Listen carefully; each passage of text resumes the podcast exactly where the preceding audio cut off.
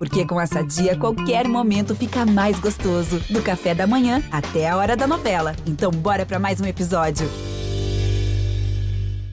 Agora vocês vão entrar no Mundo da Luta. Salve, salve galera! Sejam muito bem-vindos a mais uma edição do podcast Mundo da Luta, agora aqui ao vivo também no YouTube do canal Combate, para todo o Brasil e para todo mundo. Eu sou Marcelo Rússio do Combate.com e essa semana vou estar aqui com um camarada meu de muita, muitos e muitos anos que trabalha junto comigo já aqui, pô, bota aí mais de 10 anos, Adriano Albuquerque, produtor e editor do Combate.com. Tudo bem, doutor? Como é que você está?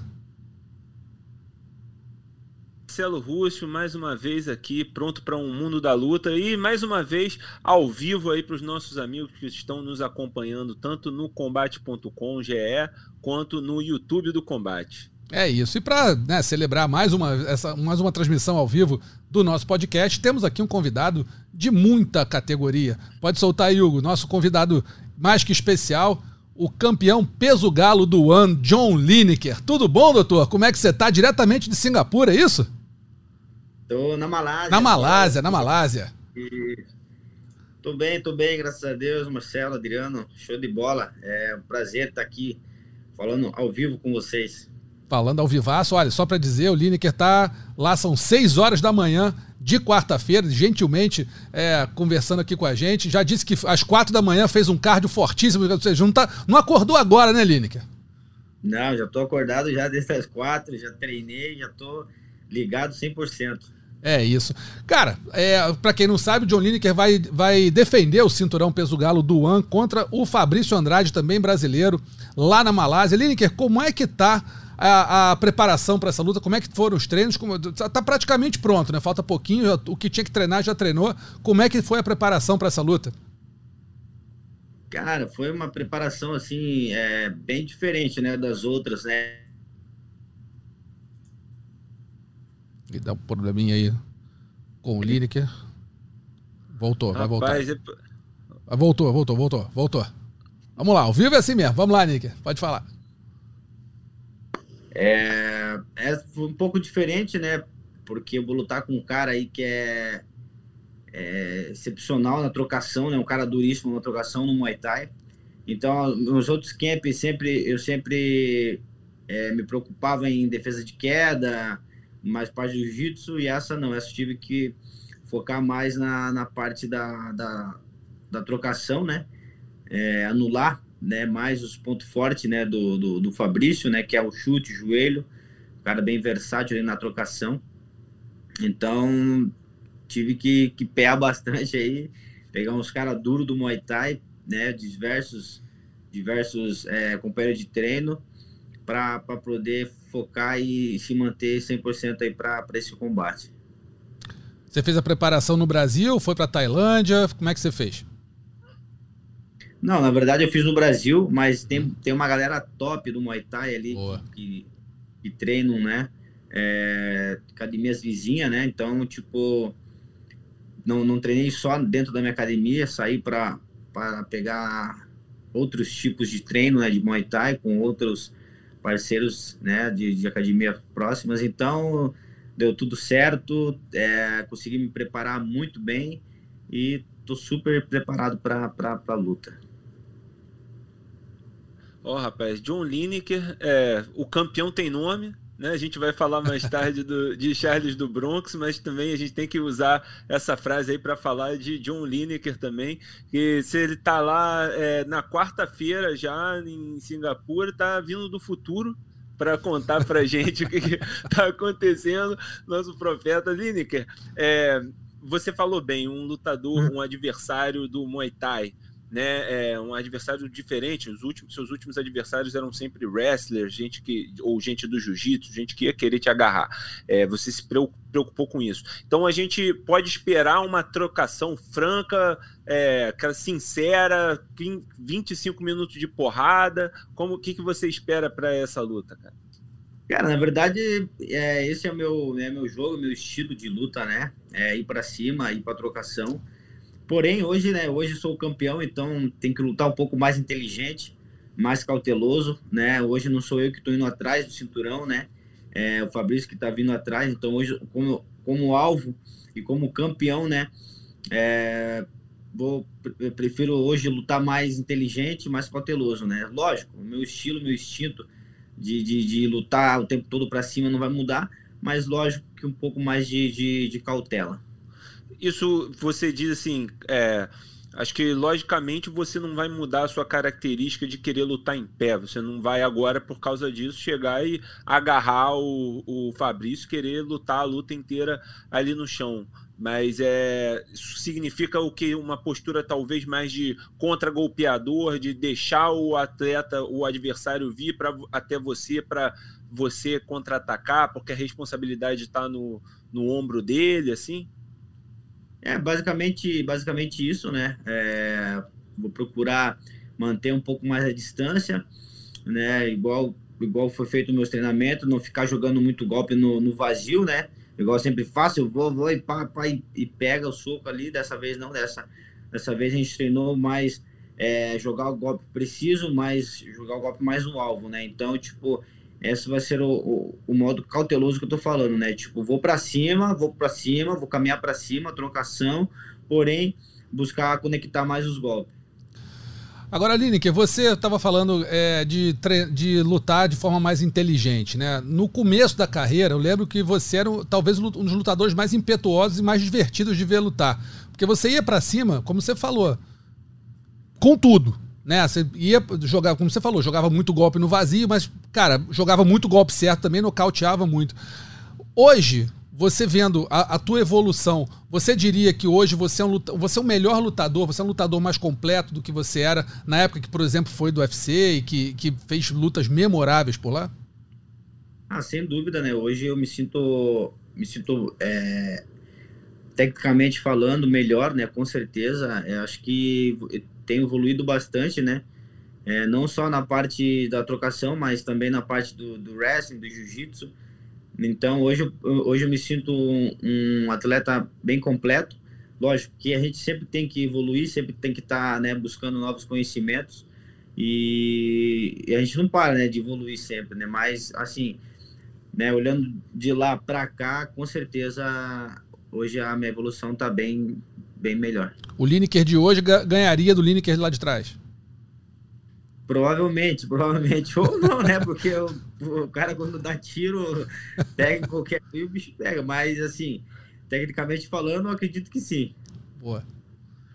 Ô Lineker, é, e essa coisa de lutar é, mais inteligente, mais esperto, não é uma coisa de agora, não é uma coisa de só agora com o cinturão, uma coisa que a gente já vem percebendo há muito tempo, que você vem tendo essa evolução, e não tem exemplo melhor do que essa última luta contra o Bibiano Fernandes, né, cara? Você pegou um cara que era uma lenda do MMA mundial, internacional, né? Talvez o público que não acompanhe tão de perto o cenário fora do UFC não conheça o que, que o Bibiano fez. O Bibiano ficou quase uma década como campeão do One Championship, é, invicto lá, e quando perdeu o cinturão recuperou na sequência, né?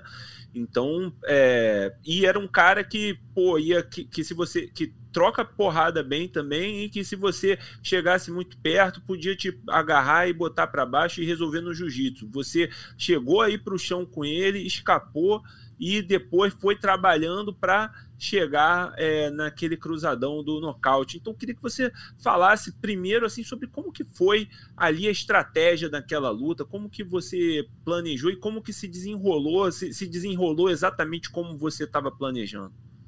É, para lutar contra o Bibiano, igual eu falei, né? Eu treinei muita parte de, de, de, de wrestling, né? Principalmente a parte de defesa ali, de queda né, a parte do jiu-jitsu, principalmente o ponto forte que, que ele gostava muito de, de pegar as costas para o matalhão, ali no, na, no Grand Pound, o Hammerlock, então é, treinei bastante nessa né, a parte da defesa.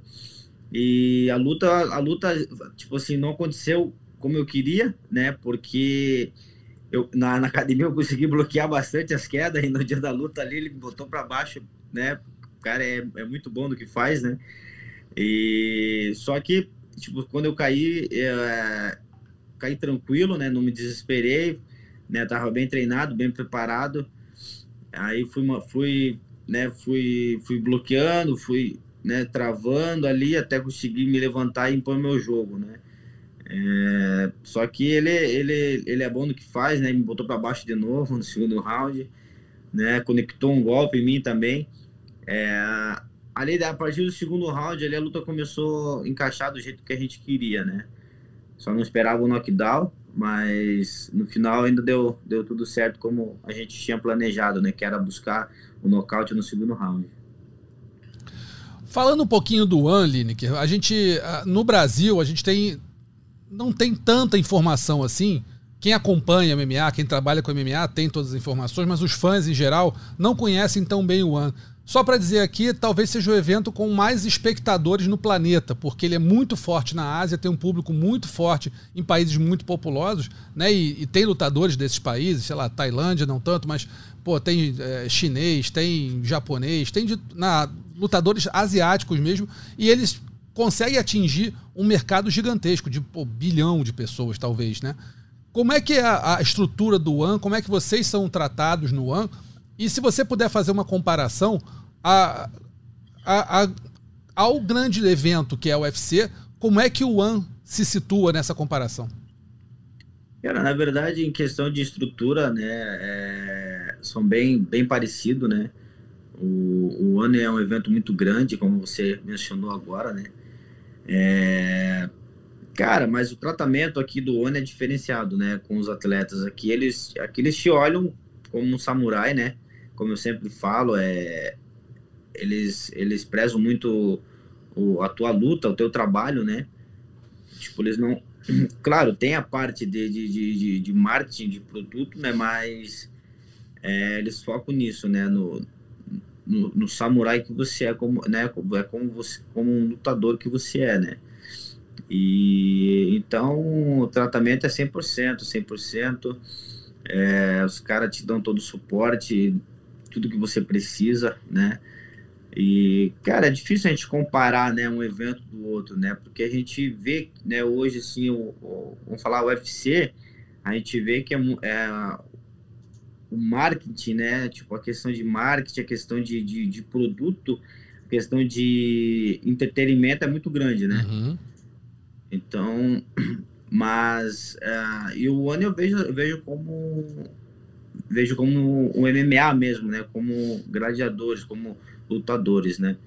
Mas é, é em questão de estrutura, de, de tratamento, assim, é bem é bem parecido. E, e, outra coisa que o One tem, né, Lineker, é que não é só MMA, né? Tem luta de, de taekwondo, não, desculpa, de taekwondo não, de, de trocação, né, de, de K1, é. regras de K1, regras de Muay Thai, tem luta de grappling, é, e aí eu quero saber, né, a gente já viu o Dimitrios se testar contra um, um cara do, do, do kickbox, né, do Muay Thai, o Rod Tang, fizeram uma luta ali mista, é, isso é uma coisa que, que te encanta também, que você vê com bons olhos, daqui a pouco, de repente, fazer lá uma luta de Muay Thai, ou se arriscar até no grappling, mostrar que você também tem grappling? Ah, interessante. Na verdade, a gente está cogitando é, essa possibilidade de fazer uma luta de Muay Thai, né, com o campeão ali. É, mas daí resolveram colocar eu é, para defender o cinturão primeiro, aí depois a gente vai fazer uma, uma negociações para fazer esse tipo de, de, de luta, né? Então, o bacana do ONU também é isso, né? Tem, você pode se aventurar em outras modalidades, né?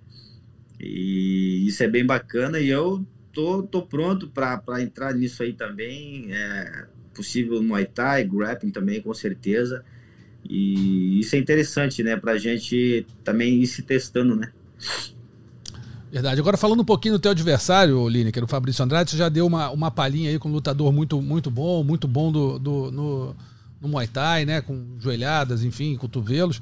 É, mas ele deu algumas entrevistas meio que dando uma provocada em você, dizendo que, pô, que você foi praticamente obrigado a, a lutar com ele, que você não, não, não, se pudesse escolher, não, não escolheria. Falou que era, pô, meio frango, não sei o quê.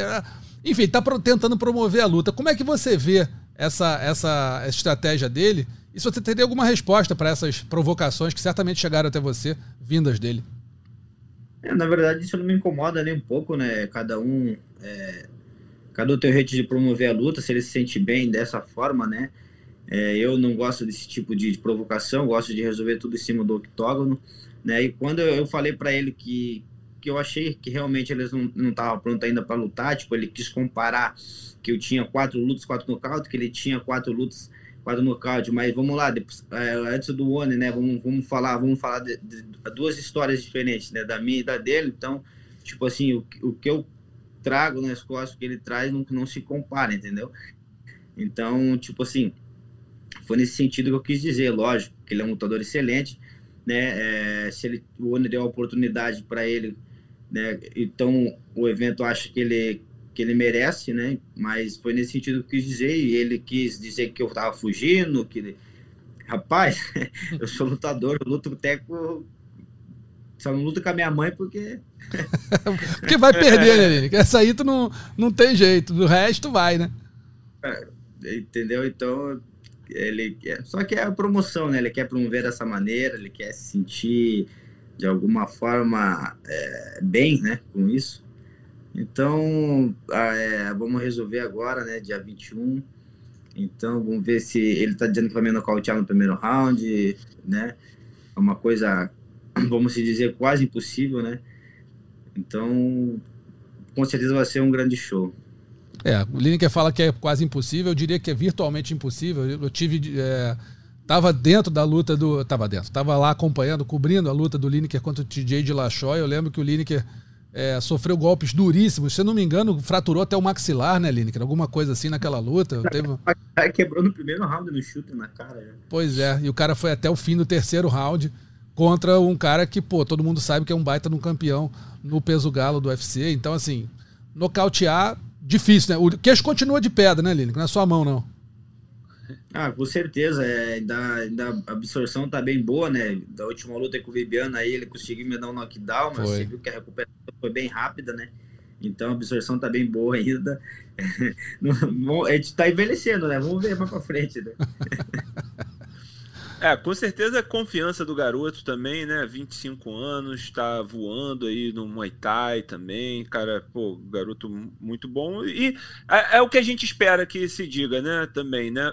não vou julgar. O, o, o, assim como o Lineker vai dizer que, que acredita que pode nocautear no primeiro round, o menino né, tá vendendo a luta, acho que vai nocautear no, no primeiro round. Agora, pro ponto do Lineker, né, de que, pô, ah, nós vemos os dois de quatro vitórias e tal, mas o Lineker, cara, é, mesmo a gente nem precisa mencionar o, o vasto repertório aqui do, do Lineker, currículo dele aqui, os nomes. É, Vamos só falar dos que ele ganhou no, no lá no One. O Bibiano, uhum. que a gente acabou de falar todas as credenciais, uma lenda do MMA. Kevin Bellingham, também campeão, já foi campeão, ganhou. Foi um dos caras que ganhou do, do Bibiano, depois perdeu de volta. E o Troy Wharton também, que era um cara que estava vindo ali é, ganhando de todo mundo, todo mundo falando que era o cara que ia destronar o. o e que ia ganhar do Lineker, e o Lineker foi lá e porra, acabou com o cara no primeiro round. Né, é, mirando ali a linha de cintura, depois acertando todos os golpes. E aí, se a gente vai para os nomes aqui que o Lineker passou pelo UFC, né, cara? O do Brian Keller, Marlon Vera, Michael McDonald, John Dodson, Ian McCall, Francisco Rivera, né? E, e, e, enfrentou gente como Ali Bagaltinov, o TJ Dillashaw, Corey Sanhagen. Essa luta do Corey Sanhagen que eu não me conformo até hoje, eu acho que o Lineker venceu essa luta, mas enfim, essa eu estava lá também. É, eu queria te perguntar, Lineker, qual de todas essas lutas é, foi a mais marcante para você? Qual dessas lutas todas na sua carreira foi a mais marcante? Cara, na verdade, assim, para mim a mais marcante foi quando eu lutei contra o McDonald's, né? Na verdade, foi marcante, é claro, foi um nocaute top, né? Mas, assim, pelo meu primeiro main event, né? Aquilo ali foi meu primeiro main event que eu fiz no UFC, então aquilo ali para mim marcou muito naquela luta. Foi com, com o McDonald's. Para mim e foi com Francisco Rivera. pro peso galo há pouco tempo, né? Tava saindo do peso mosca para pro peso galo e, enfim, era um momento chave ali, importante para você. Sim. Sim. É, para mim a luta marcante do Lineker é aquela que não dá para esquecer, além da, da do Dillashaw, que infelizmente ele não saiu vitorioso, mas foi um lutaço e uma demonstração de muita resistência, foi a luta com Francisco Rivera no UFC 191, que aquilo ali foi, acho que qualquer qualquer antologia de, de vídeos aí do UFC de trocação mostra aquela luta que pô, os, eu lembro do Lineker ligando o ventilador ali, largando o braço no cara. Eu não lembro se o Rivera também devolveu, tentou devolver também. Não, teve sim. Os, devolveu, dois, os dois largaram lá e no fim entrou uma mão, né, Lineker? Que o cara Foi. implodiu. Desabou, aí ele ainda recuperou, bicho Foi. duro, forte. Aí ele veio meio que, tipo assim, deu um golpe assim, meio que ele desequilibrou, pra, pegando as minhas pernas, aí eu encaixei a guilhotina ali. Foi isso. Não, essa aí o, pode procurar, que isso é um lutaço. Essa foi, foi estilo Don Fry e, e como é que era? Aquele, aquela, aquela clássica do Don Fry. No, o japonês, né? Esqueci, vou, vou lembrar Isso. o nome dele aqui. É, essa daí foi, foi aquela, aquela trocação franca, é, louca, né? É, foi, foi realmente um grande momento dessa, dessa carreira do John Lineker. Agora, Lineker, é, você, é, você teve essa carreira toda de altos e, e, e, mais altos do que baixos, né? Teve todo o problema né, com o peso. Yoshihiro Takayama. UFC, tá aí, Yoshihiro mosca. Takayama, desculpa. Yoshihiro Takayama, isso. isso.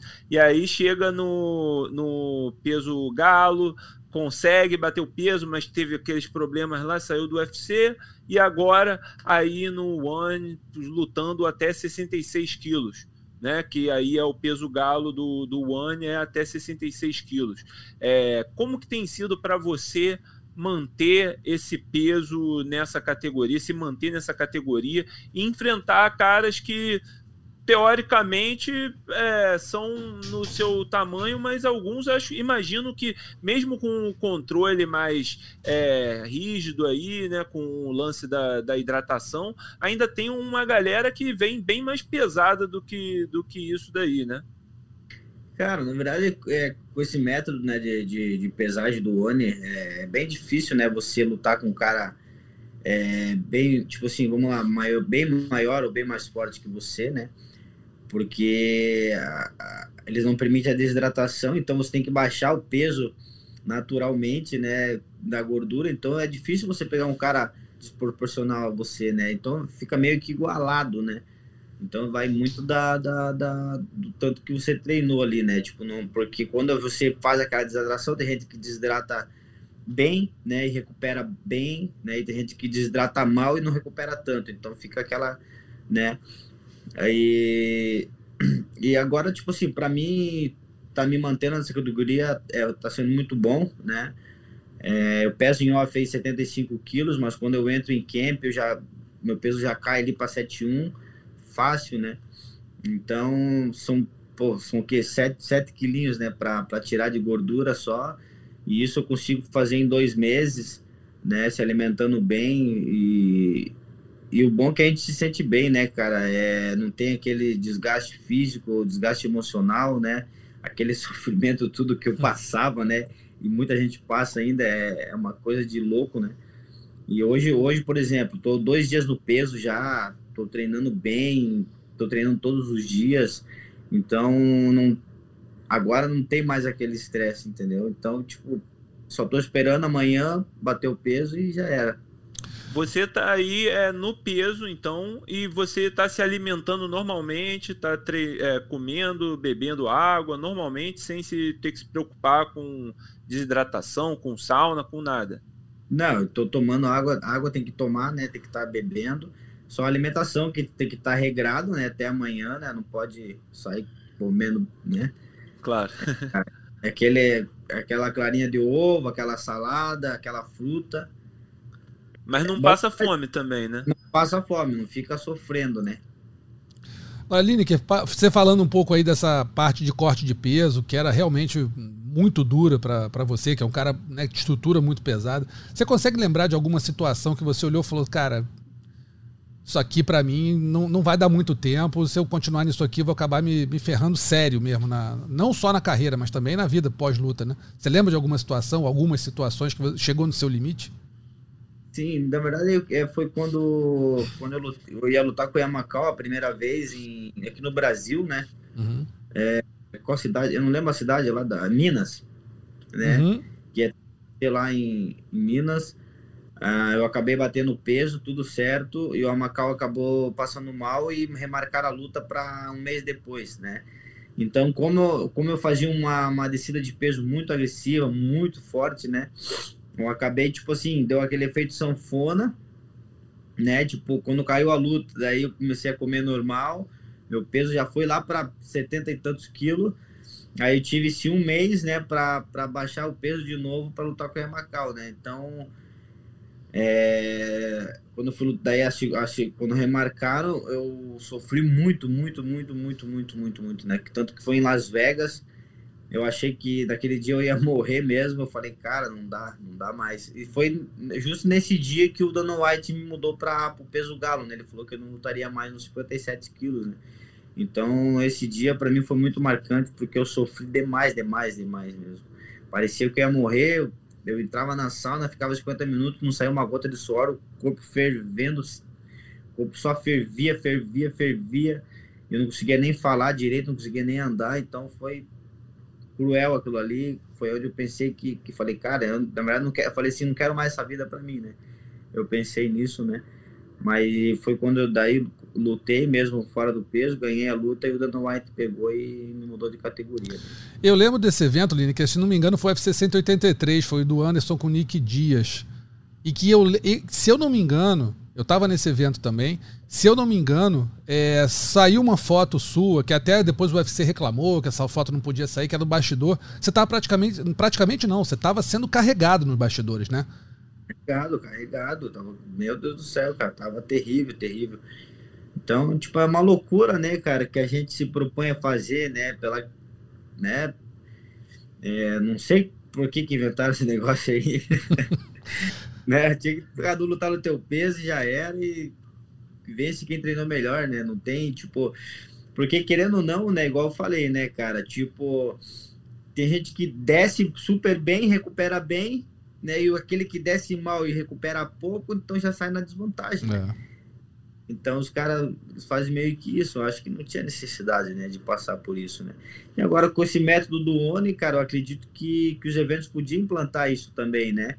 Porque é uma coisa que não, não vai mudar, tipo, igual antes. O, o UFC falava que, que tinha que ter para fazer aquela pesagem show. Hoje dá para você. Hoje o ONI ele faz a pesagem e faz a pesagem show também, tipo, sem, sem interferir em nada, entendeu? Então, aí o atleta ele fica mais saudável, né? é, o atleta luta melhor, né, tem um desempenho melhor, porque a gente vê, quando ele tem aquele desgaste físico, né, no, a, a, tem atleta que o rendimento vai lá embaixo. No segundo round o cara já está morto, né? Então acho que os eventos deveriam implantar esse, esse método, esse método de pesagem. É, Lineker, aqui o, o pessoal no YouTube, aqui os fãs estão acompanhando a, a, o bate-papo, né, a live, estão aqui mandando aqui dizendo que, que são seus fãs, que te adoram, mão de pedra. Teve um aqui até que falou que queria ver uma luta sua com Johnny Walker, aí o pessoal corrigiu ele, falou que, gente, a diferença de tamanho é muito grande. Não, não, não, não é mais. Mas teve um, um aqui, o, o, pessoal aqui está falando aqui, é, o Romano Airsoft e o Bruno Zacarias aqui dizendo que queriam ver um confronto de mãos de pedra. Você contra Acelino Popó Freitas. E o Acelino é o seu ídolo, né? É um motivo pelo qual você começou a praticar boxe lá na infância, né? Conta um pouco mais dessa, dessa sua influência pelo Acelino. É, na, na verdade, é, esse sonho de me tornar lutador, né? Foi com 12 anos de idade, foi através de uma matéria, né? Que eu assisti do Popó né, mostrando a história de vida, da onde ele saiu, onde o esporte levou ele, aquilo, né, me impactou muito. E foi aonde que eu comecei a, a, treinar, né, através dessa entrevista do Popó. E tô até hoje, né?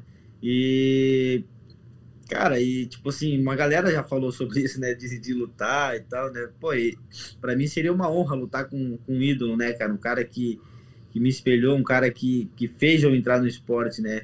Eu acredito que, que não teria problema, né? problema algum. Acho que seria bem interessante, né? Os mãos de pedra, né? Ele, ele, também é um pouco maior que você, né? Ele é, se não me engano, 70 quilos, 75 quilos, alguma coisa assim. É, mas aí você, assim, off, você tá nesse peso, não, não teria problema, né? É, daí pelo menos não precisava baixar peso, né? Só ia ficar armada mais. Agora, é, é, desculpa, só, só mais uma nesse, lá, nesse tópico. O seu apelido de mãos de pedra é por causa dele mesmo ou foi é, uma coisa que veio naturalmente por você ter mostrado que era nocauteador? Porque. Não, não, é, não, né? Sim, na verdade o apelido Mão de Pedra surgiu naturalmente, né?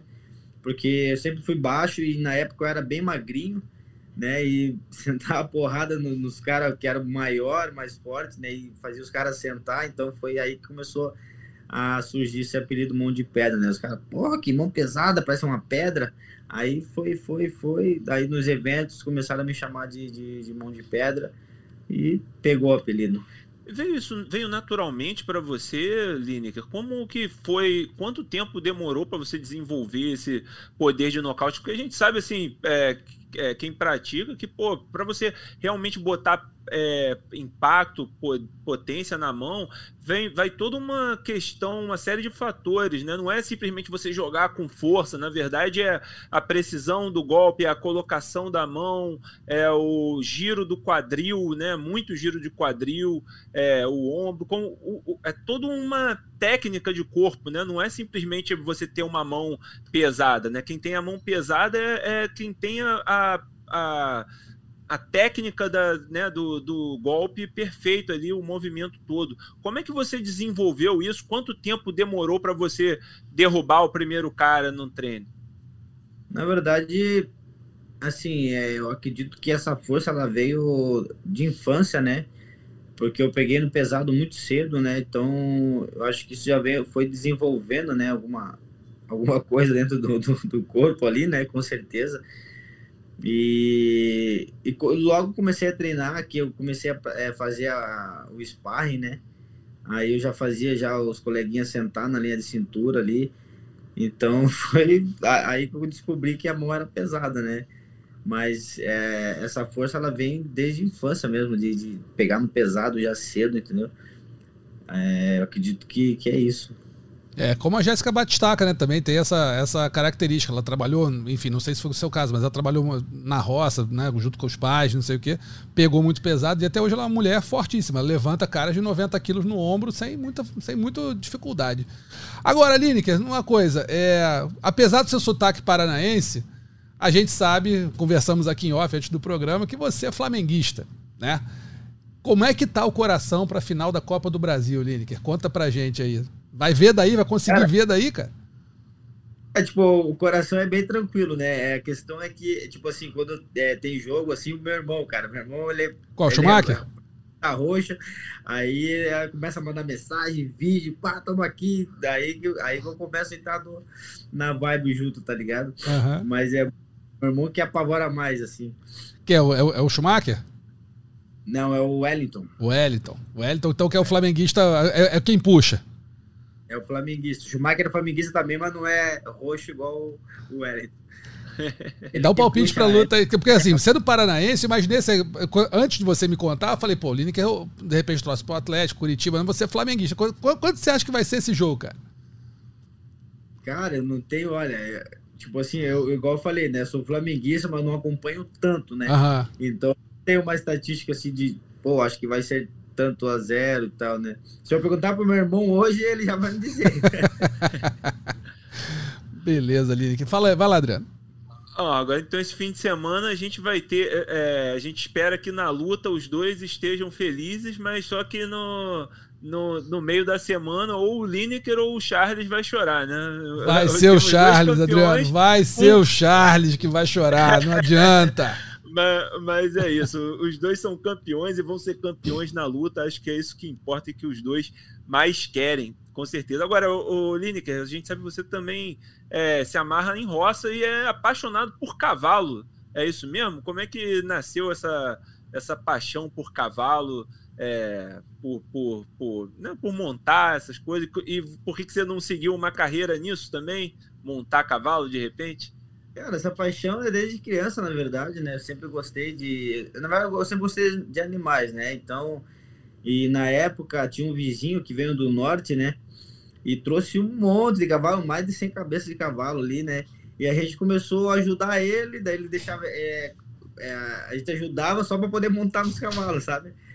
Aí, aí, pô, me apaixonei. Eu até, eu até pensei uma, uma época em ser jockey, sabe? De montar em carreira e tal, né? Mas você tem aí... mais ou menos o tamanho, a altura. Você tem a altura mais ou menos. não tem o peso, né? É, isso. Esse é o problema. É então, aí com nove, acho que com nove anos, né? Eu tive um acidente de cavalo, né? Tem uma cicatriz na cabeça aqui, ó. Ih, rapaz. Acabou, meu, acabou quebrando o crânio. Acabou a carreira de jockey aí, né? Você sofreu isso? Oi? Quantos anos você tinha? Tem, tinha 8 para 9 anos ali. Aí, pô, daí fiz cirurgia, passei por cirurgia, fiquei internado um tempo. Quando eu peguei alta, no outro dia já tava montado em cavalo de novo. Meu pai, meu Deus do céu, né? Louco da vida.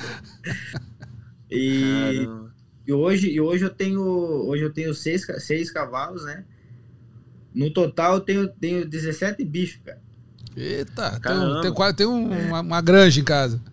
Ah, tem, ó, tenho, tenho seis cavalos tenho duas calopsitas, tenho dois ringneck, dois coelhos e, e, o casal de galo.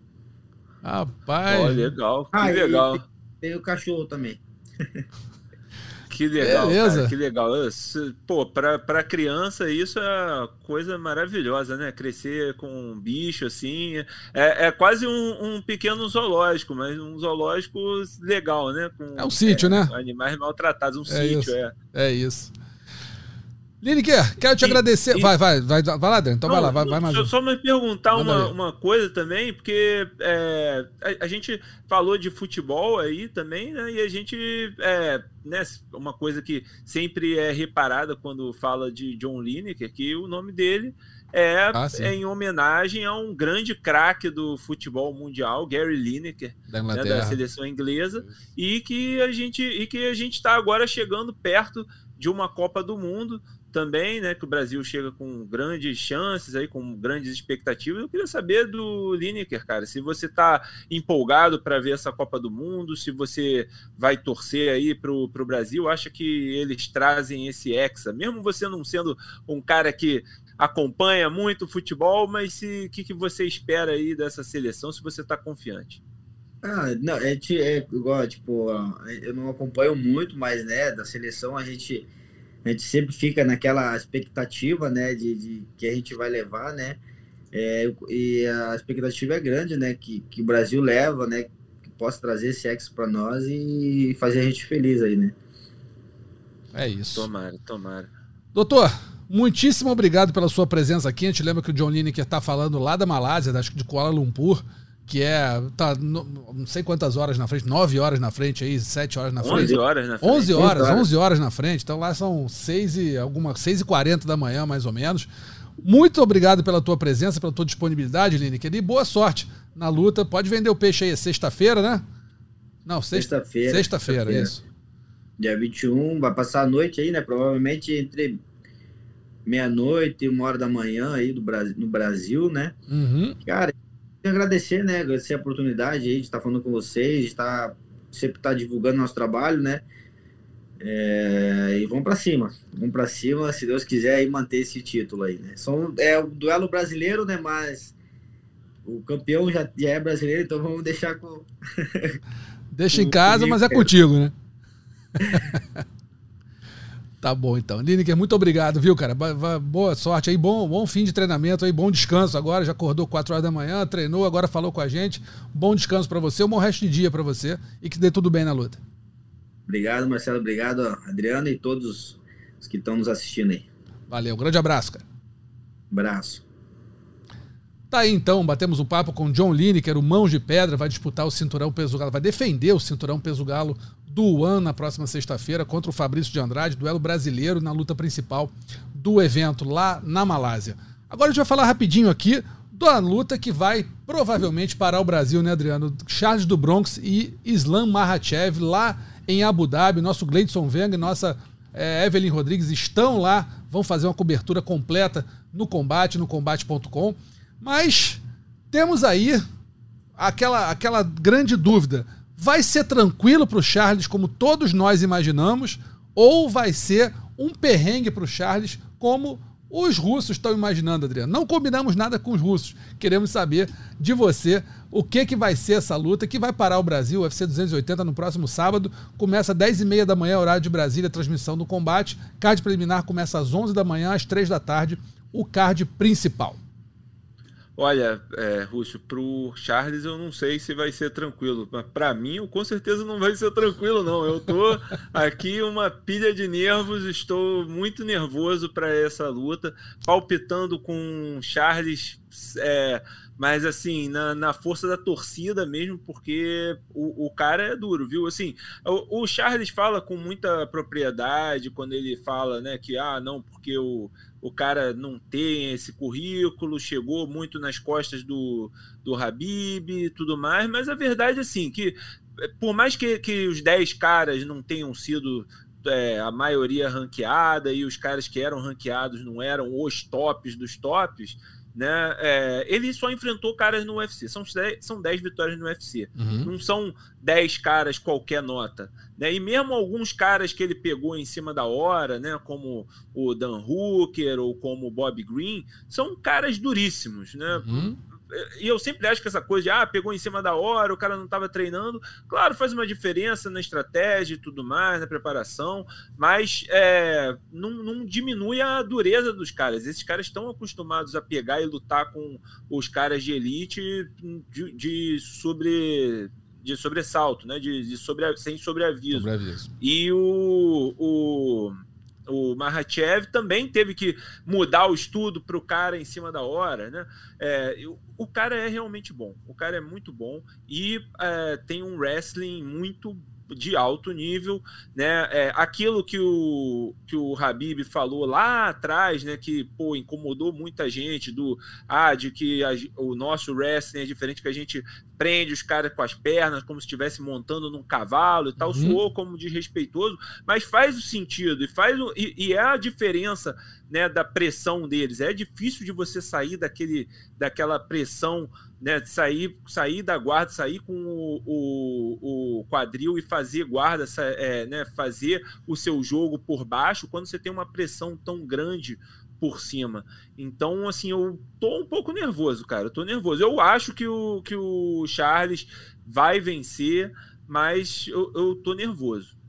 É, eu, eu vou te confessar que eu não tô tão nervoso quanto eu achava que eu fosse ficar. Talvez no sábado eu fique muito, mas eu acho que o Charles está num nível hoje que se ele levar a luta a sério, como eu acredito que ele vai levar, vai complicar para o Mahachev por um motivo muito simples. O Charles foi. É, ele, ele, ele enfrentou todo mundo que podia enfrentar nessa categoria da elite, né? Não estou falando de pegar, sei lá, os lutadores menos ranqueados, não. Ele pegou a elite nas últimas lutas dele e ele tirou todos eles para nada. Todos, todos. O, o Dustin Poirier, o Justin Gate, o Michael Chandler, o, o Tony Ferguson, isso para falar os quatro últimos adversários dele. Né? Mesmo hoje ele não sendo campeão por conta de, um, de uma daquela lambança na balança oficial lá do UFC, é, eu acho que o Charles é muito favorito contra o Islam Makhachev.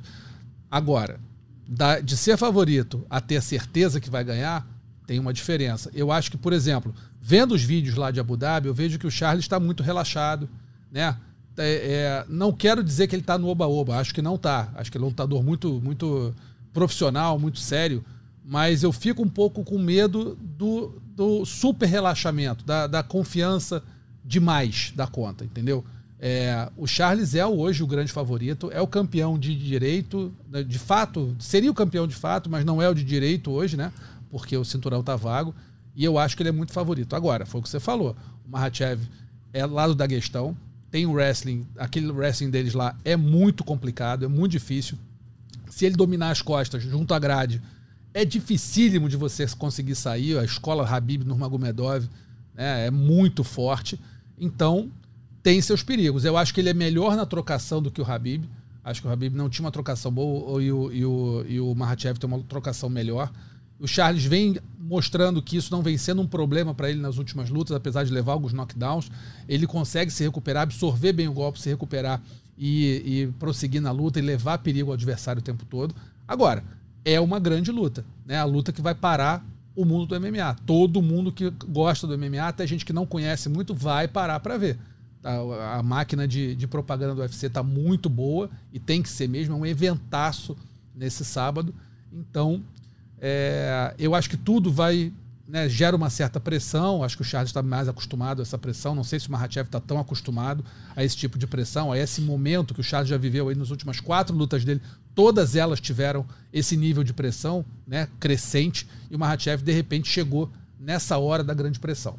Acho que o Charles é favorito, acho que ele vai vencer. Estou confiante em que ele vai cumprir a promessa dele de nocautear no primeiro round mas eu não tenho certeza se isso vai acontecer. Estou torcendo muito para acontecer, mas eu acho que essa luta vai ser um pouco mais dura é, por conta do estilo do, do russo. Eu não acho que seja um estilo tão tão tranquilo para o Charles. Diz, o Charles diz, né, Adriano, sempre, ah, se me levar para o chão, eu tô em casa. Realmente, maior finalizador do UFC. Mas não sei a tua opinião, mas eu acho que ele levar para o chão é diferente do Poirier, do Gate, do Chandler ou do Tony Ferguson, né? Perfeitamente, é, é, muito diferente. E você jogar por baixo no MMA é muito diferente do que com pano. É, e é isso, com, contra um cara que jogar por baixo contra um cara do wrestling é outra parada, né? Outro nível, um cara que tem esse controle posicional bem bem é, treinado, bem colocado, que, que, que sabe botar essa pressão, é muito diferente. Por isso que o Habib falou esse negócio lá da pressão com as pernas e tal. Você sair dali para poder Cansa, é, escalar né? uma guarda e sair num braço, fazer um triângulo, uma omoplata, qualquer coisa, é, é diferente do que com outro, outros caras que são mais trocadores ou que, que não estão tão acostumados, que estão ali para bater no ground and pound, mas não sabem segurar uma posição. Eles querem bater batendo ground and pound, mas eles sabem é, é, segurar uma posição e é, isso também é uma coisa que eu acho que o, o Mahashev talvez tenha até melhor que o Habib, que é trabalhar o, esse wrestling pro jiu-jitsu. Não significa que ele vá fazer isso melhor do que o Charles, que o Charles não consiga escapar disso. Mas a gente viu no, nessa série de vitórias dele contra o Drew Dober, contra o, o Dan Hooker, Dan Hooker. É, ele usando essa pressão para chegar numa posição de, de finalizar e saindo com umas finalizações assim, que, cara, meu irmão, não tinha como sair. É. O braço tá, já tinha ido para a cucuia, o, o, pescoço, assim, muito mais, muito duro. É, um motivo pelo qual eu acredito que, que não vai ser agora que o Charles vai perder, né? Um dia o Charles talvez perca, mas eu espero que não seja agora, foi é justamente o lance da, da, da surpresa das zebras, que eu falei lá atrás do, da luta do Leon Edwards com o Kamaru Usman. A, a luta que os caras perdem que os grandes campeões, esses caras que estão dominando, que, que é aquela pô, que eles menos esperam perder, né? É, é aquela que ninguém espera, porque aí eles não vão com essa expectativa, sei lá o quê, e, e pô, caramba, é surpreendido. É a Juliana Penha com a Amanda Nunes. Pô, essa daí não vai ganhar dela, essa daí tá fácil. E aí, pum, perde.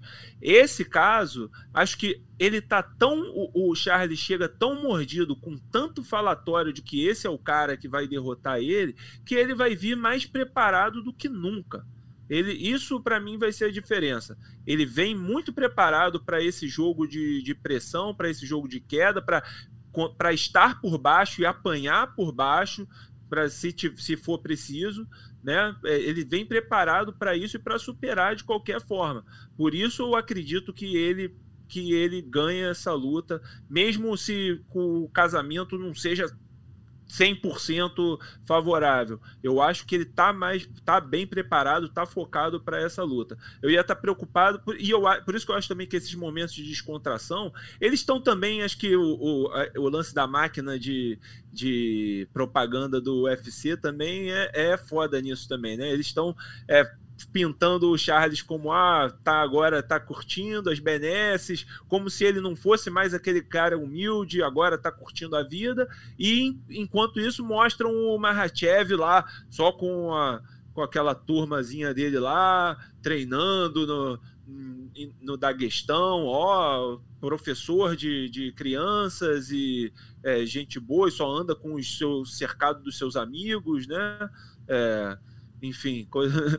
e aí estão pintando esse coisa do humilde do... e focado contra o cara que virou campeão e subiu a cabeça. Mas é, eu acho que isso que está acontecendo com o Charles é, é de descontração, momentos de, de para justamente relaxar um pouco da tensão que ele deve estar tá se colocando na, no treinamento, porque ele sabe que ele tem que ganhar desse cara, todo mundo está falando disso, que vai ganhar dele. Então ele vai vir mordido, por isso que eu estou confiando na vitória do Charles.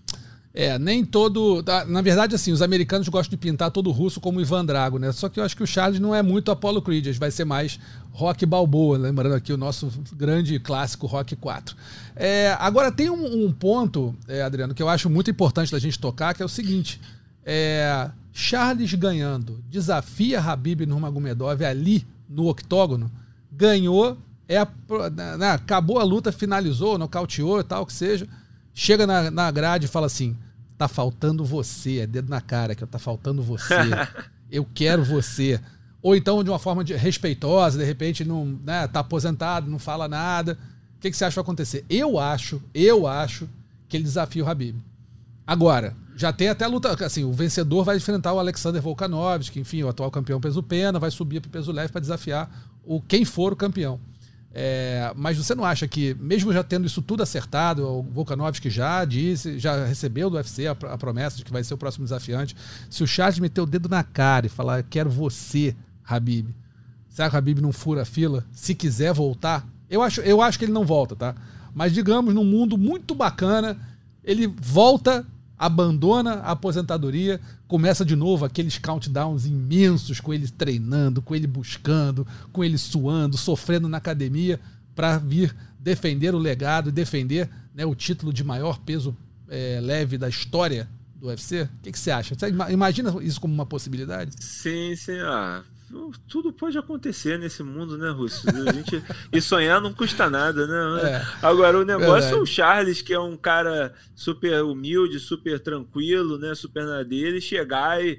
É, Porra, Habib, sei lá o que, vem aqui, tu falou, agora vem aqui prova. Ele tem sido mais solto, assim, quanto a isso, mas eu acho que ele talvez faria, assim, de uma forma mais é, respeitosa, né? Falando, ó, oh, você falou pra caramba, eu te respeito, você é, é o cara. É mais o estilo, tá, né? Eu quero é. agora, agora vem, chega mais agora então pra gente ver. Eu acho que, que valeria e assim, do jeito que o Habib é orgulhoso também, né? Como todo atleta, como todo campeão, pode sim acender um fogo nele. E aí, quem sabe, de repente, o UFC faz primeiro essa luta do Charles contra o Volk, que, que é a, a, próxima e tal, e é um risco também, mas é, seria porque o Habib também, assim, eu, eu, imagino que isso seria uma coisa que o Charles falaria para tipo, ah, não, vamos lá então lá no Brasil para a gente fazer a luta.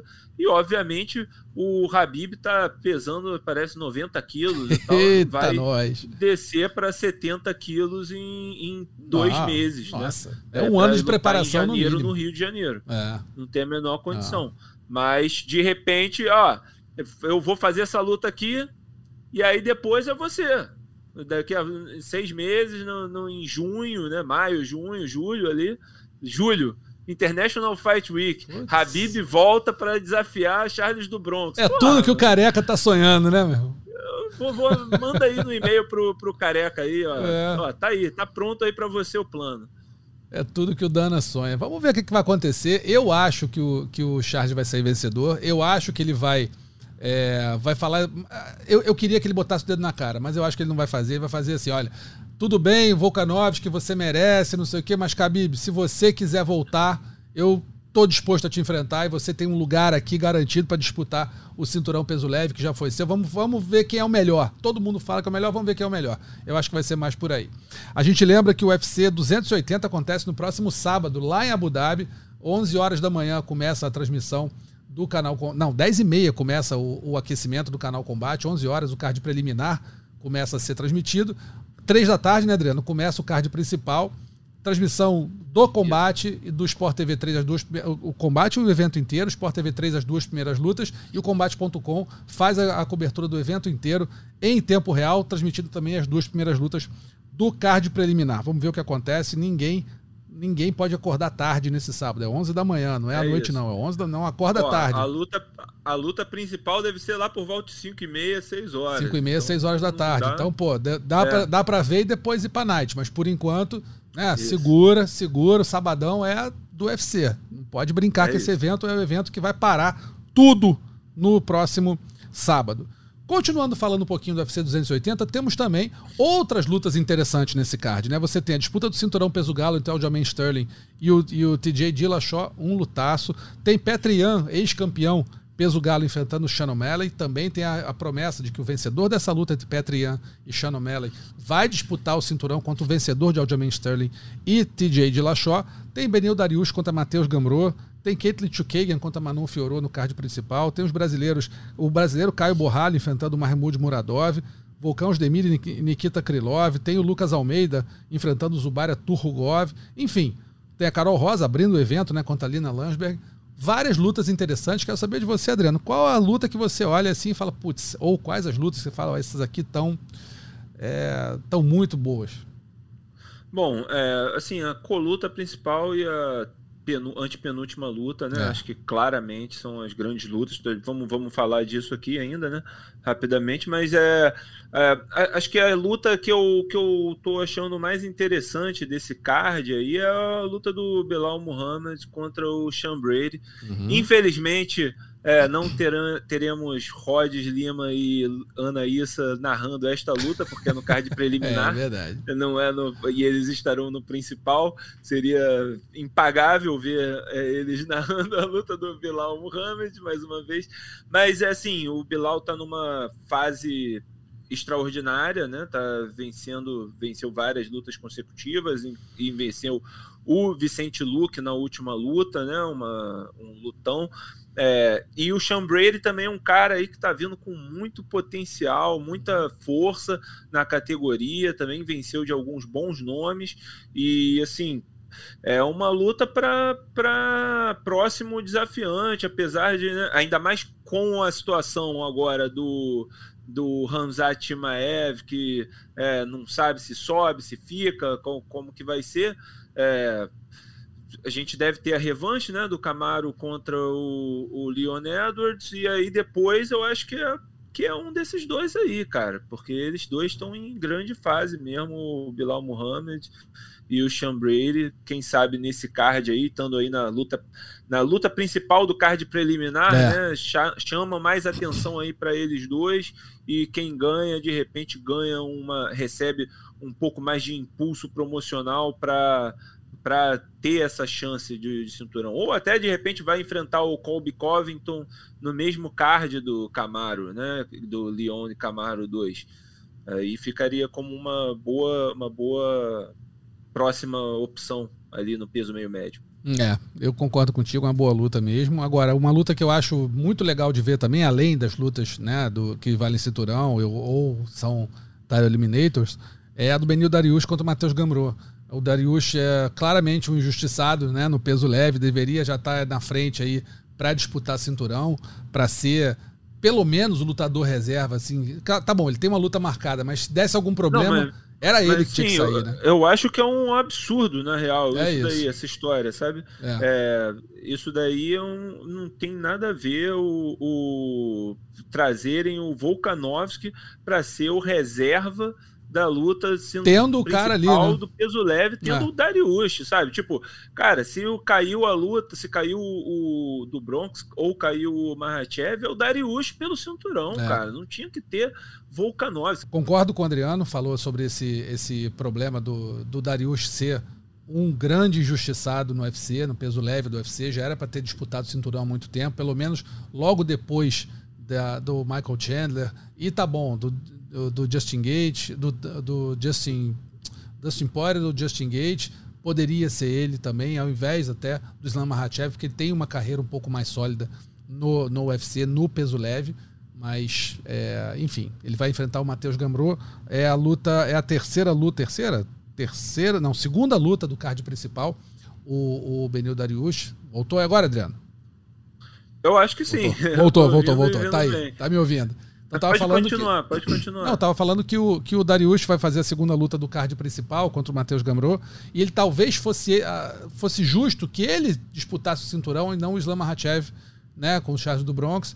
Mas, enfim, o evento tem que faturar, criou-se uma, uma rivalidade muito grande, mas eu quero muito ver essa luta do Darius contra o Matheus Gamrot, que é uma luta muito boa, uma luta interessante de se ver, e eu acho que ele pode eventualmente falar pra caramba se vencer aí e de repente até postular ser o próximo desafiante, não o, o Volkanovski, que não vai acontecer, porque o, Darius tem muito pouco hype em volta dele, né? muito pouco marketing envolvido no nome dele. Acho que o Volkanovski é, merecidamente tem um hype muito grande né? e conquistou o direito de disputar o cinturão, mas eu ainda acho que deveria ser depois do Darius. Acho que o Darius deveria ser o. É, o próximo desafiante, independente de quem fosse o campeão, Charles ou Mahachev. Agora vamos falar rapidinho um pouquinho da, da do Common Event, Aljamain Sterling contra o TJ, TJ Dillashaw. O é, que, que você acha que vai acontecer nessa luta? Quem é favorito nessa luta aí, Aljamain ou Dillashaw? Olha, Rússio, assim, Difícil, pelo né? que eu tô vendo, o pessoal tá acreditando no, no Dillashaw, né? E assim, em condições normais, eu acreditaria no, no TJ mesmo, mas eu, eu atualmente eu tô achando que o Sterling vai vencer essa luta. Ele tem um wrestling diferenciado, tem um estilo é, não ortodoxo e o TJ na luta que ele voltou ali contra o Corey Sandhagen mostrou coração, mas venceu uma luta que muita gente acha que ele perdeu. Né? Se Sim. você vê a luta, eu achei que o Corey Sandhagen venceu aquela luta. Eu tenho luta. certeza que ele venceu. Pô. Pois é, e ficou um tempo aí parado também, de novo, com operação aí para ajeitar o ombro, o joelho, sei lá. Então, assim, cara, eu, eu acho que o Aljamain vence essa de novo, é, como venceu a última contra o Peter Yan, e pra, também nessa força do ódio, sabe? Na força uhum. do cara, vou provar que eu sou campeão mesmo, que essa galera que tá me criticando aí não sabe de nada. É, eu, eu torço pro Aljamain vencer, porque eu acho que o Dillashaw é, é, um lutador muito sujo, né? Por conta de dopings, enfim. E não tenho certeza se ele não está meio. Eu não sei se ele está limpo 100%. Pelas fotos que ele botou, é, tudo bem que tem a usada, tem o controle, enfim. Mas as fotos que a gente viu do Dillashaw recentes, lá já em Abu Dhabi e tudo, cara, ele tá com uma forma física muito. O corpo dele tá muito estranho tá seco demais, tá, tá parecendo de madeira, sei lá, é, uma, é, é, uma, é, um, é, uma, é um corpo diferente. Então, tomara que ele não esteja dopado, mas já se dopou antes, né? E acho que o Aljamain leva a minha torcida só por isso. Acho ele um bom lutador, acho o Dillashaw melhor lutador que ele. No auge dos dois, o Dillashaw acho que é muito mais lutador, na minha opinião, do que o Aljamain Sterling. Provou isso em inúmeras lutas contra Renan Barão, contra, contra o Code Garbrandt. Garbrandt. E, assim, muito bem, né? Tirando pra nada mesmo. Lutadoraço de Lachó. Agora, entrou no doping, eu já começo a ter uma certa antipatia pelo atleta. Acho que ele. Vou torcer pro Aljamain Sterling. E se o Dillashaw estiver limpo e fizer as, né, as melhores apresentações que ele fez, se for se lutar do mesmo jeito que ele lutou nas melhores apresentações, eu acho que vai ter uma noite muito difícil o Aljamain Sterling. Acho que o Dillashaw, no talento, é mais lutador. Mas espero que é, o, o Aljamain Sterling vença, porque é um lutador mais limpo do que o de Lachó. Alguma outra luta que você queira comentar? Não, acho que a gente tem essa luta aí do Pierre Young contra o ah, Sean O'Malley, né? Piotr Young contra o Sean O'Malley, que é um main event que, ali de, de bônus, assim, pra é. gente, né? Um, um cara que para muita gente é o campeão o, o Petrian, né, que perdeu a primeira do, contra o Sterling numa joelhada ilegal, gritante, depois é, perde a segunda muito parelha, né? Teve gente que achou que ele venceu, eu numa primeira vista eu achei que ele venceu, depois quando eu revi achei que ele perdeu. É, e o Sean O'Malley, que é um cara que muita gente questiona, acha que é só hype, que está sendo construído pelo UFC, mas ele tem muita qualidade, cara. É, um tem um controle de distância muito bom, tem uma mão pesada, né, uma trocação muito boa. E assim, eu acho que ele vai provar o valor dele nessa luta, cara. O, o Piotr Jan é um cara muito duro, muito com muito coração, que pode é, quebrar ele, mas eu, eu tô achando que o O'Malley vai conseguir controlar essa distância, vai conseguir usar essa movimentação dele e vencer essa luta, provar que é para valer. É, assim, eu, eu, vai ser o grande teste da carreira do Shannon O'Malley, né? Não tenho dúvida disso. Vai pegar o Petrian, que é um lutador duríssimo, lutador com uma pegada muito forte para a categoria, bate muito, nocauteador mesmo. Provou isso contra é, o, o, Aldo, provou isso contra o, o oh meu Deus, do, da Alpha Male, toda hora me foge o nome dele. Uriah Faber. Uriah Faber. Então, assim, provou que tem mãos pesadas para a categoria. O O'Malley tem uma, uma envergadura maior, é rápido, mas o Petrian também não é lento. Então, assim, acho que vai ser um lutão. Tendo a torcer mais pro Petrian. Tendo a torcer mais para ele. Tem uma simpatia pelo lutador. Acho que é um, um cara realmente de elite. Acho que o Shannon talvez não esteja ainda no, no, no, momento de enfrentar um cara, um ex-campeão. Mas, por outro lado, a gente só vai saber se ele efetivamente enfrentar um ex-campeão e pegou um ex-campeão muito duro. Então, acho que essa luta é muito boa. É, acho, vou, devo apostar no Petrian no palpitão. Acredito que vou apostar no Petrian, mas vou pensar mais aí até a, a quinta-feira, até o último momento de mandar aí a, o, o, palpite. Mas eu acho que o Petrian leva uma vantagem. Agora, se o Shannon é, mostrar tudo que todo mundo acredita que ele tem, ele tem boa chance de vencer. Eu daria 60 40 para o Petrian, que não é pouca coisa, né, para o O'Malley. Vamos ver o que que vai acontecer. Tá bom? Então, lembrando agora o UFC 280, no próximo sábado, dia 22, 11 da manhã, começa o card preliminar, o combate faz o aquecimento às 10h30, uh, 3 da tarde, sempre horário de Brasília, tá? O, o card principal, o combate transmite o evento na íntegra, com exclusividade e ao vivo. O Sport TV 3 e o Combate.com transmitem as duas primeiras lutas do card preliminar e o site acompanha o evento inteiro em tempo real. A gente vai rapidinho e só, aqui. Diga, diga, diga. É, aqui responder, Rússio, porque o, o pessoal aqui está perguntando, o Wilker está ah, perguntando sim. que dia serão as encaradas. Sexta-feira. É, então, é, na quinta-feira tem a coletiva de imprensa, uhum. às 11 horas, no Combate e no Sport TV 3 e aqui também no canal do YouTube do Combate, né? E na sexta-feira, às 9 horas da manhã, é a pesagem também no Combate Sport TV 3 e é, no YouTube do, do Combate. Beleza, então tá. quinta-feira, 11 da manhã, tem a coletiva e depois as encaradas. E na sexta-feira, 9 da manhã, a pesagem cerimonial com as encaradas de todos os lutadores do card.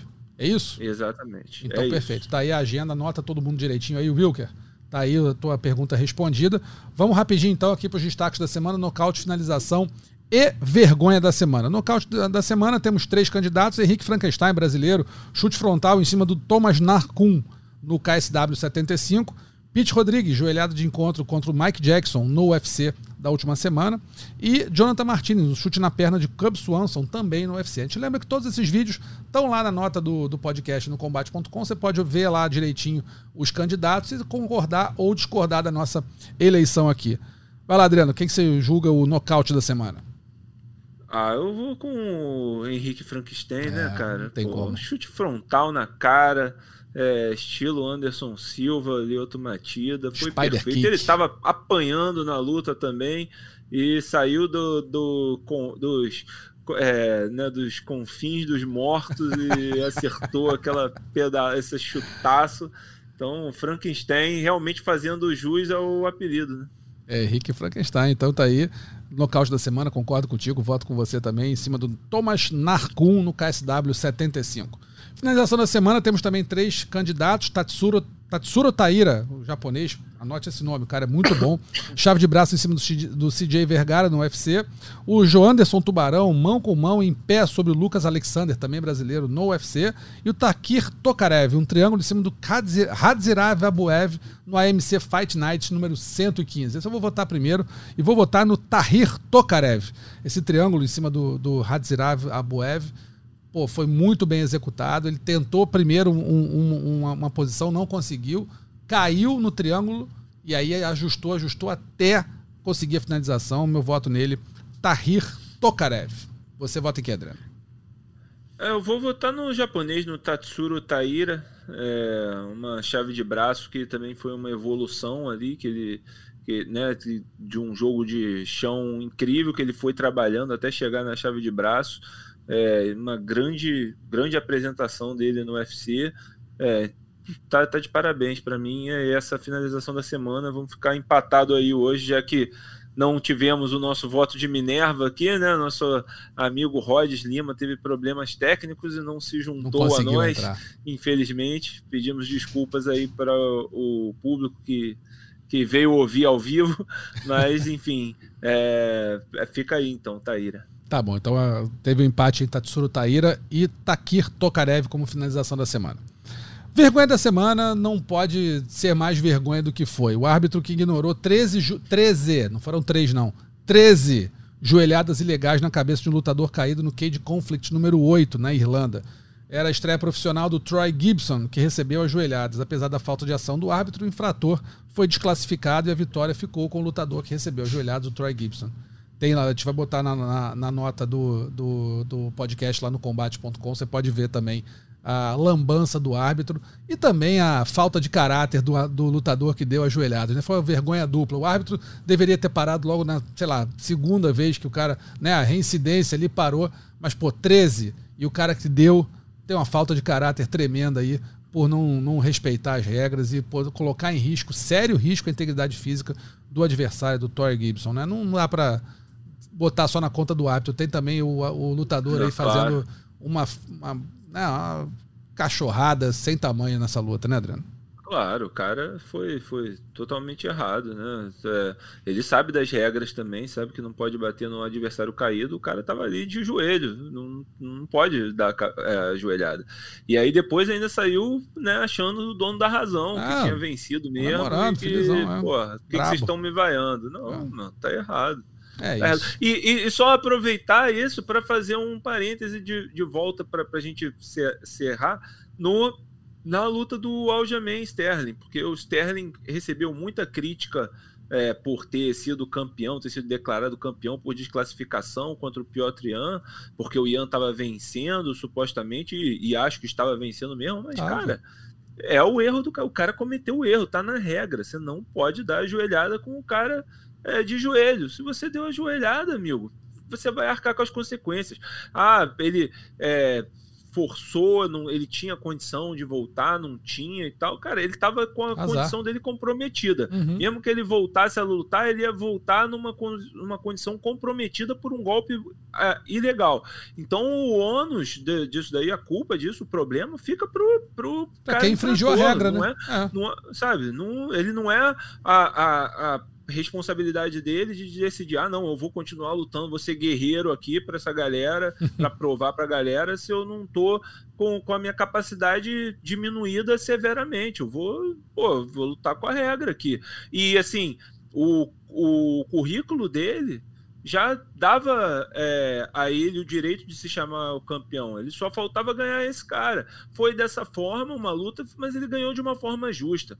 Então, assim, ele era um campeão justo mesmo antes de ter vencido a revanche com claro. o Piotr Jan, sabe? Claro. Acho que isso é uma coisa que na época acho que eu não, não tive no podcast para falar. Eu falei algumas coisas no Twitter, o pessoal não, é, não, não consegui me fazer muito entender. E eu aproveito essa situação para relembrar esse papo aí.